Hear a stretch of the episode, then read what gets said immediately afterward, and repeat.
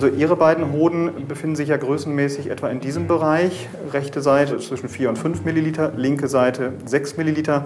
Und so mal zum Größenvergleich. Normalerweise haben Männer irgendwo ein Hodenvolumen um die 20 Milliliter. Ein komisches Gefühl, dass man das jetzt so bildlich gesehen hat. Das sind die Spätfolgen von Steroiden, von Anabolika, von Hobby-Doping. Denn zwischen Hantelbank und Klimmzugstange, da gibt's nicht nur Fitness-Shakes, sondern auch Kontakte zu Dealern. Doping kommt längst nicht nur im Spitzensport vor. Ihr hört 11KM, der Tagesschau-Podcast. Ein Thema in aller Tiefe. In der ARD-Audiothek oder eurem Podcast-Catcher der Wahl. In dieser Folge erfahrt ihr, wie gefährlich Doping für Freizeitsportler sein kann und wer das ganz große Geld damit macht. Mein Name ist Viktoria Michalzack. Heute ist Freitag, der 26. Mai. Hajo Seppelt ist einer der weltweit renommiertesten Berichterstatter zum Thema Doping und hat als Mitglied der ARD-Doping-Redaktion schon viele Doping-Skandale aufgedeckt. Diesmal haben sich Hajo Seppelt und seine Kollegen an die Fersen der Dealer und Drahtzieher geheftet. Ihre Reise führt zu einer sehr ungewöhnlichen Verhandlungssituation und beginnt bei jemandem, der Ex-Doper, Ex-Dealer und Geschädigter in einer Person ist.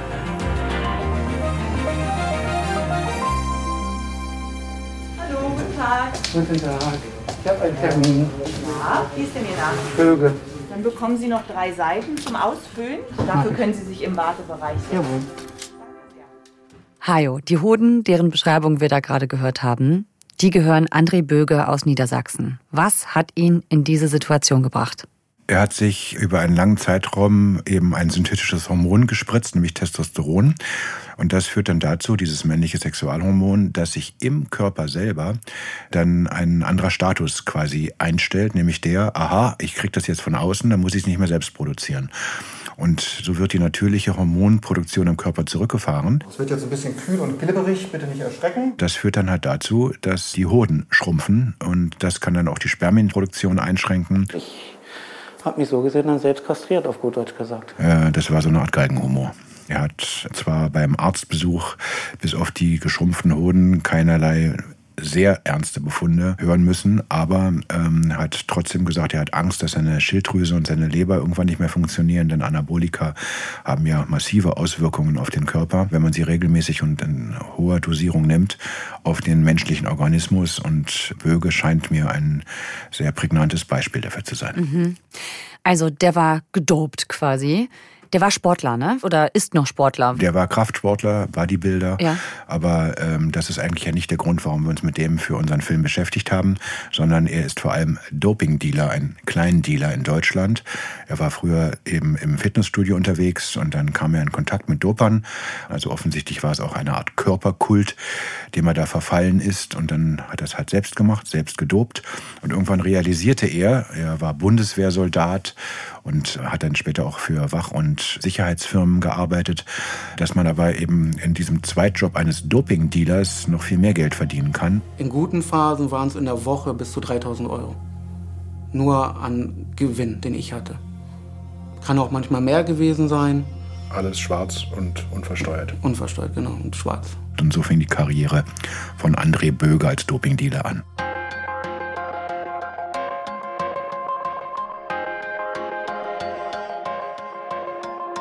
Ja, schauen wir mal auf diese Stoffe, von denen wir da sprechen. Anabole Steroide, das ist so dieser Überbegriff. Anabol, das heißt ja sowas wie muskelaufbauend, aber da gibt's ja wahrscheinlich hunderte Unterformen und Präparate, ne? Wahrscheinlich eher Tausende. Also es gibt allein 250 Wirkstoffe, die auf der Verbotsliste der Welt-Anti-Doping-Agentur stehen. Vorwiegend oder man muss inzwischen sagen fast ausschließlich Schwarzmarktprodukte, die in unterschiedlichen Konzentrationen angeboten werden, unterschiedliche Wirkstoffe, die da eine Rolle spielen, unterschiedlich zusammengemixt. Also das ist alles ein, ein unglaublich großer Markt auf der Welt. Und äh, diese Substanzen, die sind der Klassiker im Doping schlechthin. Sie sind natürlich auch im Breitensport ähm, verboten, wenn es um sportliche Wettbewerbe geht, bloß da gibt es keine Dopingkontrollen.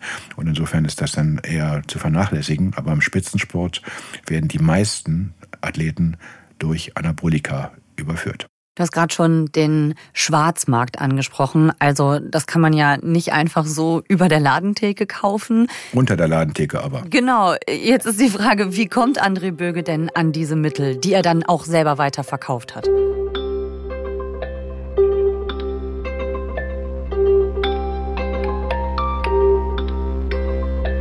Naja, da gibt es drei Wege.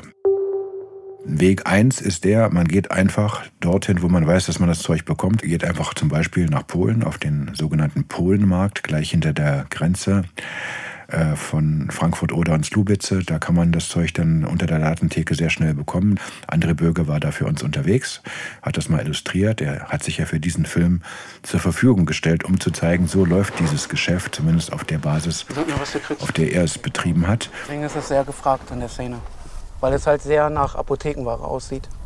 Also einmal, wenn man so möchte, der Straßenverkauf. Allein diese Aufmachung ist für viele sehr entscheidend, ob sie es kaufen oder nicht. Kleiner Hinweis in eigener Sache. Wenn euch diese Märkte an der polnisch-deutschen Grenze genauer interessieren, es gibt eine FKM-Folge zu den Polenmärkten. Da geht es allerdings nicht um die illegalen Geschäfte dort, sondern um was ganz anderes. Um die Sparwut der Deutschen, wenn sie dort Butter kaufen oder zum Friseur gehen. Und es geht um die Frauen, die dort arbeiten und damit klarkommen müssen. Verlinken wir euch in den Shownotes. Jetzt aber weiter mit Hajos Recherche und den verschiedenen Wegen an Anabolika zu kommen. Dann gibt es ganz normal inzwischen, man kann ja alles im Internet bekommen, auch offen im Internet bekommen. Man darf sich halt nur nicht dabei erwischen lassen. Und der dritte Weg ist auch das Internet, aber eine spezielle Unterform, wenn man so möchte. Der Möglichkeit, an solche Mittel ranzukommen, ist das Darknet, wo eben vielerlei Substanzen ohne Probleme und auch noch zu sehr günstigen Preisen erworben werden können. Ja, also quasi wie eine Apotheke. Das sieht dann auch alles irgendwie genauso aus wie eine Apotheke.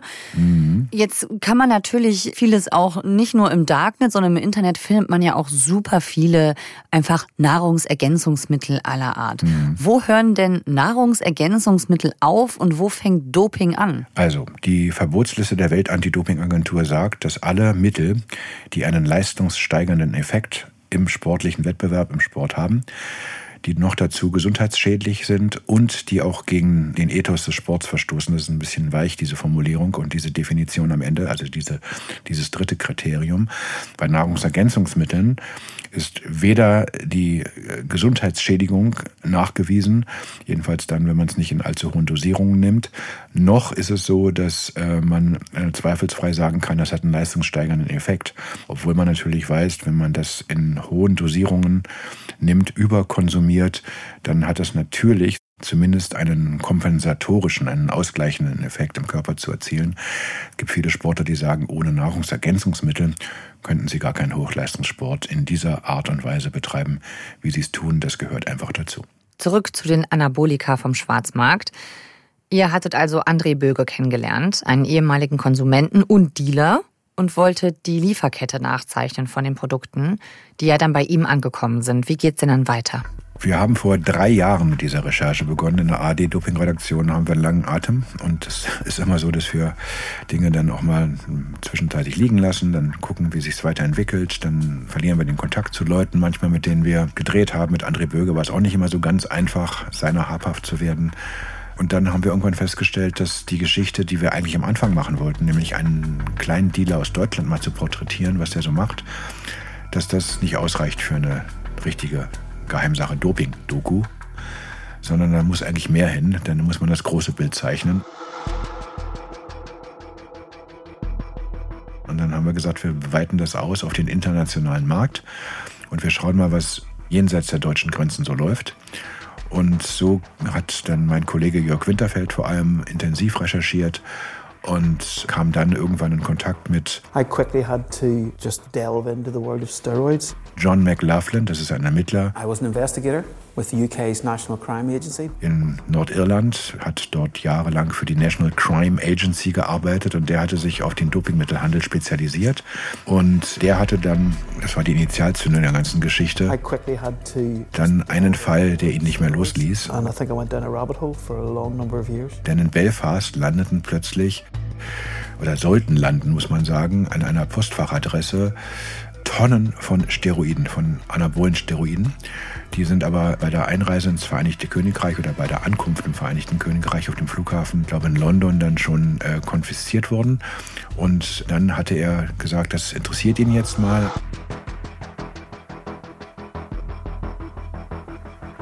Auffällig war halt, dass äh, diese Produkte äh, mehr oder minder alle einen Namen trugen, nämlich Alpha Pharma.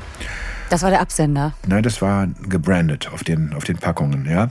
Und dann hat er gesagt, was ist mit Alpha Pharma? Dann konnte er herausfinden, dass es eine Firma gab, die auf einen Namen zugelassen war, namens Alpha Pharma, nämlich Jakob Sporon Fiedler, ein Däne. Er wusste zwar, das ist ein Däne, aber sonst gab es nichts über den. Ja, es gab kein Foto, es gab, im Internet gab es nichts, er hatte keine Spuren hinterlassen. Und das, um es jetzt mal in etwas größeren Kontext zu unserem Film zu setzen, auf der einen Seite der kleine Dealer in Deutschland, der am Ende der Fahnenstange quasi ist oder der Verwertungskette.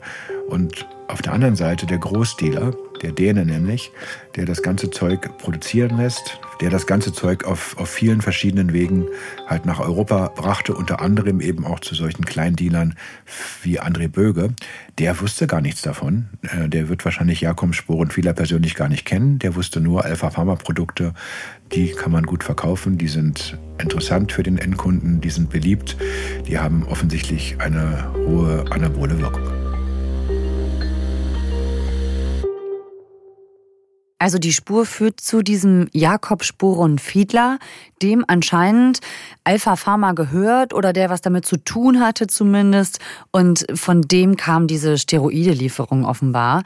Also äh, Jakob Sporenfiedler, das kann man vorwegnehmen, hatte sich nach Mumbai abgesetzt. Da ist der Handel, da ist auch die Produktion von Steroiden legal. Aber der indische Markt hat Jakob Sporenfiedler, glaube ich, nicht so sehr interessiert, sondern interessant waren hat die Absatzmärkte in beispielsweise Europa. Das aber wiederum war verboten. Und deswegen hat John McLaughlin, der nordirische Ermittler, gesagt, also dem Mann, dem will ich jetzt das Handwerk legen aber er hatte nicht genügend Beweise in der Hand. Was musste er also tun? Er musste ihn beschatten lassen. Und dann gibt es eine Situation uh, im Januar 2015, Flughafen London Heathrow. Seine Kollegen im Polizeiapparat hatten ihm gesagt, wir wissen, dass der jetzt mit dem Flieger gerade von Singapur nach London reist. Das heißt, er betritt den Boden des Vereinigten Königreichs. Und dann haben sie gesagt, na, was machen wir also? Wir werden ein Team an den Flughafen schicken, die sollen den beschatten, die sollen an der Grenzkontrolle auf ihn warten und mal schauen, was der in Großbritannien macht. Deshalb standen die also am Flughafen, Januar 2015, und dann hatten die so viel Vorsichtsmaßnahmen ergriffen, damit es bloß nicht auffällt, diese, wenn man so möchte, Undercover-Aktion am Flughafen und haben noch nicht mal den Grenzbeamten Bescheid gesagt. Wir bleiben einfach, wir stehen hinter der Passkontrolle und wir fangen den Mann ab. Nur das Problem war, sie hatten kein Foto.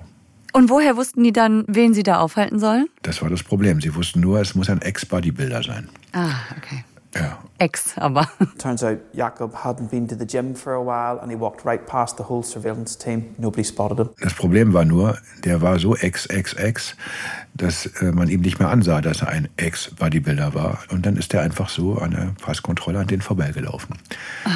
Und sie haben ihn nicht gefunden. Das war natürlich eine richtige Ermittlungspanne. Oh Mann. Und was ist dann am, am Ende passiert? Ist dieser Jakob Sporenfiedler noch gefasst worden? Naja, dann ist er dort weggelaufen, aber sie wussten halt, wo der sich herumtreibt. Dann haben sie also mit Überwachungskameras, haben sie den dann überall versucht zu beobachten. Das ist ihnen teilweise auch gelungen. Und so war es am Ende so, dass genug Belege existierten, um zu sagen, wenn der wieder irgendwie in Großbritannien auftaucht, dann können wir ihn festnehmen. Und genau so sollte es ja noch ablaufen. Wieder kam die Nachricht von Kollegen aus dem Polizeiapparat. Also der Mann ist wieder auf, auf dem Anflug gen London. Und diesmal waren sie schlauer und haben gleich im Flieger, noch auf dem Rollfeld nach der Landung, als das Flugzeug stand, das Flugzeug betreten und haben Sporenfiedler im Flugzeug festgenommen. Und genau in dem Moment, in dem das passierte, realisierte der Mann, der ist ja nicht doof, offensichtlich, dass das jetzt keine gute und günstige Situation für ihn ist. Und dann hat er seinen Laptop zugeklappt.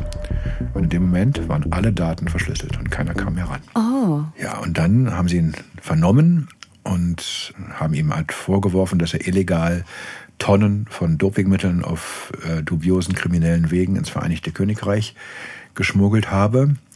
Und Dann hat er gesagt, nee, das habe ich nicht gemacht. Ich habe einfach nur Anabolika produziert, legal in Indien. Aber wie die ins Vereinigte Königreich gekommen sind, da kann ich jetzt nichts zu sagen.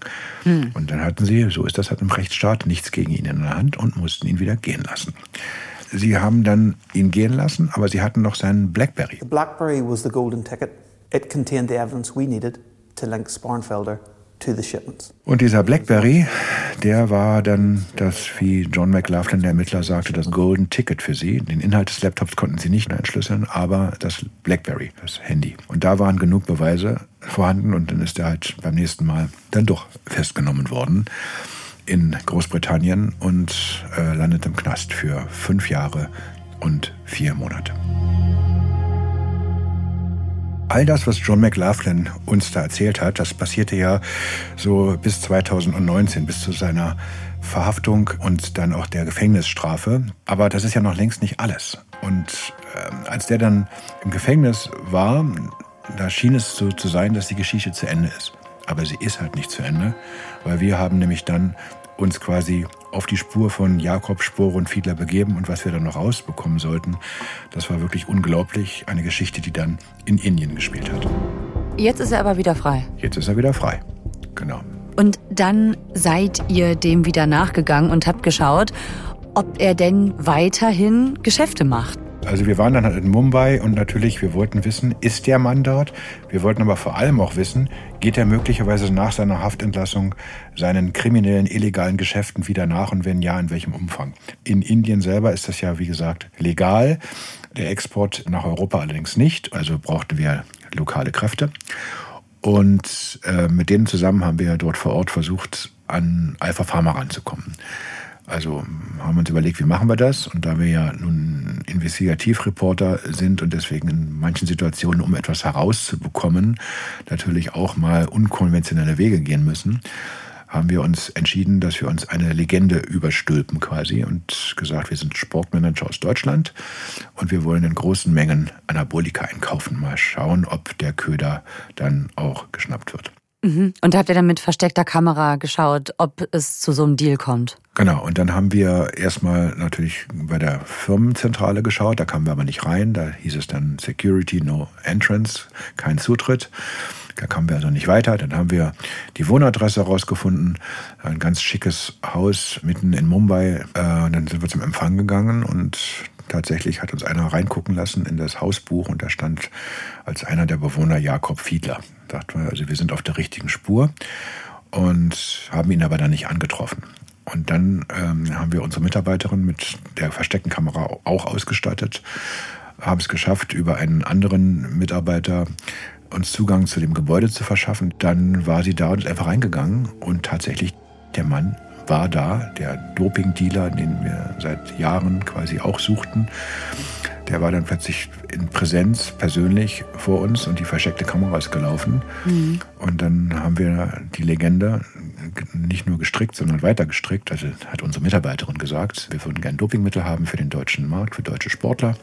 Und da hat er äh, nach kurzer Bedenkzeit eingewilligt, hat uns Probepackungen geben äh, wollen. Mhm. Er war dann sehr schnell bereit, einen E-Mail-Verkehr mit uns zu starten und hat gesagt, wir können die ja dann geschickt bekommen. Und so hat er uns dann schon mal mehrere Packungen Anabolika von Alpha Pharma nach Deutschland geschickt. Und damit hat er sich schon in dem Moment strafbar gemacht, denn es war eindeutig über der sogenannten Dopingmittelmengenverordnung. Mhm. Und damit ist der Straftatbestand äh, de jure bereits hergestellt. Und das war ja nur die Probelieferung, ne? Around, I don't know, 80, 80 different anabolic steroids. Ja, das ging ja noch weiter dann, ja. Und das war natürlich der Hammer. Und ähm, der hatte noch einen zweiten Besuch, da war ich dann noch persönlich mit ihm im Gespräch, per Telefon zugeschaltet. What, what, I mean, where do you want it delivered? In Europe. Okay. Yeah, I mean, I, I'm, I'm sure it's possible uh, with the right connections. Und so. äh, das war unglaublich, wie der offen der dann da geredet hat. Und offensichtlich hatte der komplett Vertrauen gefasst. Und für mich war das der Höhepunkt Bitcoin work for you? Yeah, sure. That's crypto is not an issue. dass wir es am Ende geschafft haben, diesen Menschen, der schon eingeknastet war, der schon im Gefängnis saß für eine gewisse Zeit, den die Polizei lange Zeit hatte vorher laufen lassen müssen, der dann offensichtlich wieder seinen Geschäften nachging und dass äh, der Polizei nicht gelungen war, seiner habhaft zu werden, dass wir quasi mit diesem Gespräch per Telefon von mir in Potsdam nach Mumbai in Indien, dass wir belegen konnten, dass der genau das tut, was er schon getan hatte, bevor er ins Gefängnis musste. Wie ging es denn dann weiter mit eurer für die Recherche inszenierten Bestellung? Wir haben mit dem Mann weiter kommuniziert und das Zeug kam auch nach Deutschland, übrigens diese Probepackungen. In diesen drei Probepackungen war in einer deutlich mehr an Dopingmittelkonzentrationen drin, als auf der Packungsbeilage beschrieben war, was also bedeutet, dass es extrem gefährlich ist, weil man sich halt dann stärker dosiert. Und dann haben wir den Köder noch weiter ausgelegt und haben gesagt, wir würden jetzt gerne in großem Stil einkaufen und haben ihm dann gesagt, was wir alles haben möchten. Und dann macht er es quasi alles on stock, also alles auf Lager. Und Kostenpunkt für die Bestellsumme oder für das Aufkommen, was wir da uns vorstellen, 375.000 Euro umgerechnet. Und das hat uns alles schriftlich gegeben, respektive es kam von der E-Mail-Adresse, die wir in seinem Büro in Mumbai erhalten haben. Er selber hat sich immer fein rausgehalten da. Also sein Name steht nicht drunter, aber das war die E-Mail-Adresse, die aus seinem Büro kam, die wir dort bekommen hatten. Und diese 375.000 Euro Bestellung, die haben wir natürlich nicht aufgegeben. Nee, dann hättet ihr euch ja auch strafbar gemacht. Das geht nicht. Theoretisch haben wir uns schon durch die Probepackung strafbar gemacht. Aber da möchte ich was zu sagen. Theorie und Praxis. Es geht ja immer um die Bestimmtheit dessen. Also was ist das Ziel dessen, was wir erreichen wollten? Und wenn wir Dopingmittel probeweise für journalistische Zwecke aus Indien nach Deutschland bestellen, dann tun wir das deshalb, weil wir aufklären wollen. Und wir haben natürlich vorher die einschlägigen Stellen in Deutschland davon informiert, was wir machen. Zoll und Staatsanwaltschaft sind vorab informiert gewesen, dass sowas passiert. Und wenn denn auch formal ein Ermittlungsverfahren eingeleitet werden muss, dann wird es mit hoher Wahrscheinlichkeit, dann kann man davon ausgehen, dass ein solches Ermittlungsverfahren eingestellt wird. Das Team von Hajo Seppelt hat Jakob Sporon-Fiedler mit dem Vorwurf, dass er Dopingmittel illegal nach Europa verkauft, auch konfrontiert. Aber Sporon-Fiedler hat auf die Anfrage nicht geantwortet. Außerdem hat auch die dänische Tageszeitung Politiken recherchiert und ebenfalls versucht, Kontakt zu Sporon Fiedler herzustellen. Der hat auch auf diese Anfrage nicht reagiert. Stattdessen hat Politiken eine Reaktion von der PR-Abteilung der Firma Alpha Pharma erhalten.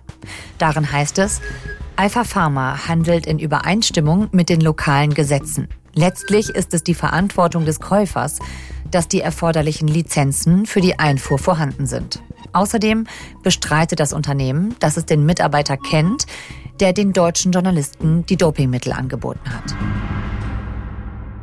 Also es gibt natürlich Anti-Doping-Gesetze in Deutschland. Es gibt auch immer wieder Razzien, aber dieser Markt ist ja offenbar überhaupt nicht trockengelegt, sondern sehr agil. Was muss sich denn, würdest du sagen, jetzt auch nach dieser Recherche ganz konkret ändern in Deutschland und in der EU? Es müsste noch mehr Fokus gelegt werden auf diesen Markt, denn er ist für Menschen ein bedrohlicher, weil er die Gesundheit gefährdet, weil er Menschen krank macht, weil es schlimmste Nebenwirkungen durch Anabolika geben kann. Ähm, in Deutschland gibt es einige Schwerpunktstaatsanwaltschaften, die sich auf Doping konzentriert haben, aber beileibe nicht in jedem Bundesland. Es ist ein Markt, der sich in großen Teilen offensichtlich komplett der Legalität entzieht. Also hier kannst du richtig viel Geld machen, ohne irgendwelche Steuern zahlen zu müssen. Also das ist einfach ein riesengroßer Schwarzmarkt. Und insofern ist es richtig, dass da irgendwie Abhilfe geschaffen wird. Der Handel mit Anabolika, der ist ja in Deutschland illegal. Sowieso ist es ja strikt verboten, sich zu dopen, wenn man an einem Wettkampf teilnimmt, das wissen wir alle. Aber wie ist denn die Rechtslage so in diesem Szenario Fitnessstudio, so wie das auch bei André Böge war im Bereich Bodybuilding, wenn man quasi nur für sich selber schneller Muskeln aufbauen will? Also, man muss zwischen Realität und äh, rechtlicher äh, Fakten oder rechtlicher Rahmensituation unterscheiden. Faktisch ist es so, es gibt keine Dopingkontrollen in Fitnessstudios, jedenfalls nicht in Deutschland. Sehr wohl übrigens in anderen Ländern, da passiert sowas schon. Es gibt aber ein Anti-Doping-Gesetz in Deutschland. Das ist jetzt nicht die sportrechtliche, das ist die strafrechtliche Dimension. Und diese Gesetzgebung, die sagt, dass ähm, Doping zum Zwecke der Leistungssteigerung um im sportlichen Wettbewerb einen Vorteil zu erzielen. Nun kann man sich die Frage stellen, ist es so, wenn man im Fitnessstudio sich Dopingmittel reinpfeift, ist das dann deshalb, weil ich in einem sportlichen Wettbewerb antreten möchte? In der Regel nicht. Also insofern ist es so, dass wenn jetzt theoretisch es mal so wäre, dass es mal doch einen Dopingtest bei einem Bodybuilder beispielsweise, der nicht am sportlichen Wettbewerb teilnimmt, also nur ein Kraftsportler im Fitnessstudio, wenn man da einen machen würde und man würde bei dem Anabolika im Urin nachweisen, dann würde das vermutlich nicht zu einem Strafverfahren führen. Wenn man aber in dessen Sporttasche dann äh, Mittel findet, also Anabolika zum Beispiel, in sogenannten nicht geringen Mengen, das können schon auch einzelne Packungen sein, das reicht dann schon, dann wäre damit verbunden die wahrscheinliche Einleitung eines Ermittlungsverfahrens. Okay, also bei kleinen Mengen ist es eine Grauzone. Sehr kleinen Mengen, also einzelne Pillen, das nicht, aber schon allein drei Packungen Anabolika reichen aus, um ein Verfahren zu eröffnen. Von wie vielen möglichen Kunden und Kundinnen sprechen wir denn beispielsweise in Deutschland? Das ist sehr schwierig zu sagen. Sagen wir es mal so, es gibt immer wieder Studien, die aber mit Vorsicht zu genießen sind, würde ich mal sagen, weil einfach äh, die Ergebnisse sehr, sehr unterschiedlich sind. Aber sagen wir mal, wenn, wenn wir davon ausgehen, dass zwischen 10 und 20 Prozent und diesen äh, Ranges bewegt es sich, von Leuten, die in Fitnessstudios ähm, Mitglied sind, zu Dopingmitteln greifen. Wenn wir davon ausgehen, dass in Deutschland neun Millionen Menschen in etwa Mitglieder von Fitnessstudios sind, da sind natürlich auch Karteileichen dabei. Sagen wir, dann sind es am Ende eben nur acht Millionen oder so. Aber wenn du davon ausgehst, dass dann, sagen wir mal, vorsichtig geschätzt zehn Prozent davon Anabolika oder Dopingmittelnutzer sind, dann ist das eine Summe, die sich auf eine Million annähernd eben hochrechnen lässt.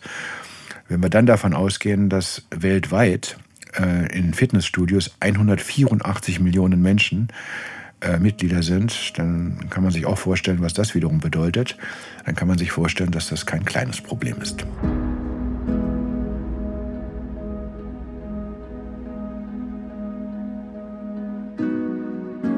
Hat André Böge denn aufgehört, diese Mittel zu nehmen und damit zu dealen? Das behauptet er. Also er behauptet, dass er erstens nicht mehr dopt und zweitens, dass er nicht mehr dealt. Mhm. Er hat ja auch eine Geldstrafe erhalten. Er ist verurteilt worden von einem Gericht in Niedersachsen und äh, sagt, das liegt alles hinter ihm, aber man kann in den Menschen natürlich nicht reingucken. Ob er noch dopt, das wiederum kann ich mir nicht so richtig vorstellen, weil er hat inzwischen ja sogar schon zwei Kinder und ähm, hat eine, eine, kleine Familie und äh, ihm ist ja klar, was das für gesundheitliche Konsequenzen hat. Andererseits hat er eben auch gesagt, all das, was mit Doping zu tun hat, äh, vor allem das Dealen, aber womöglich auch das Dopen selber, ist auch eine Art Sucht für ihn gewesen. Ich habe ähm, Dopingpräparate verkauft. Und äh, für mich war es normal, Präparate kaufen, verkaufen, eigentlich so der Alltag. Man hatte immer irgendwas da oder ich konnte was besorgen, was einige nicht besorgen konnten. Gehen wir mal davon aus, dass er äh, nicht mehr dopt. Allerdings muss er sich jetzt künstlich trotzdem weiterhin dieses Testosteron, dieses synthetische Testosteron über eine Spritze zufügen, weil nämlich durch die Unterproduktion, die natürliche Unterproduktion, also nicht mehr so viel wie früher halt, das hat eben mit dem Doping von früher zu tun, äh, muss der Körper von außen jetzt quasi das Doping aus medizinischen Gründen bekommen, damit eben der Testosteronlevel im Lot bleibt bei André Böge. Hajo, danke dir. Bitte gerne. Tschüss. Vom Kleindealer in Niedersachsen bis zum Drahtzieher in Mumbai. Der Film von Hajo Seppelt und seinen Kollegen Jörg Winterfeld, Peter Wosny und Wigbert Löhr zeigt nicht nur diese Teile der Doping-Händlerkette ganz ausführlich, sondern auch einige darüber hinaus. Zum Beispiel, wie in Untergrundlabors die Rohstoffe für Anabolika zusammengerührt werden, unter schlechten hygienischen Bedingungen. Den Film Geheimsache Doping, Dealer, die Hintermänner des Dopings, findet ihr in der ARD-Mediathek. Link gibt's in den Show Notes. Dort findet ihr auch den Podcast der ARD-Doping-Redaktion, in dem große Skandale des Spitzensports analysiert werden. Uns, FKM, der Tagesschau-Podcast, gibt's auch in der ARD-Audiothek und überall dort, wo ihr Podcasts hört. Wenn euch diese Folge gefallen hat, schickt sie gerne weiter. Autorin dieser Folge ist Jasmin Brock. Mitgearbeitet hat Hannes Kunz. Produktion Alex Berge, Konrad Winkler und Jürgen Kopp. Redaktionsleitung Lena Gürtler und Fumiko Lipp. FKM ist eine Produktion von BR24 und NDR Info. Mein Name ist Viktoria Michalzack. Wir hören uns bald wieder. Tschüss!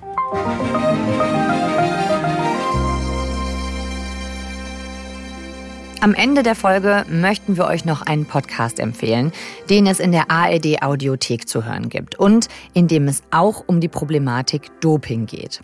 In Als Kind gedopt vom NDR hört ihr, wie eine ehemalige Rostocker Turnerin mit 60 Jahren erfährt, dass sie als Kind gedopt wurde. Der Podcast zeigt ihren Kampf um Gerechtigkeit, denn sie erhebt vor Gericht Anklage gegen die Verantwortlichen. Die ehemalige DDR-Turnerin Kerstin P. hat Schmerzen, seit sie denken kann. Ich habe acht Gelenk-OPs und ich bin noch nicht fertig. Aufgrund des Trainingspensums eben. Ne? Wir waren ja von Kleinkind an körperlich ja unter Strapazen. Erst mit 60 Jahren erfährt sie, dass sie als Kind gedopt wurde und dass Körper und Seele durch brutale Trainingsmethoden beschädigt sind. Permanente Entwertung ist in vielen Sportarten an der Tagesordnung gewesen. Herabsetzung, Herabwürdigung, Beschimpfungen. Als Kind gedopt. Alle vier Folgen sind online in der ARD Audiothek.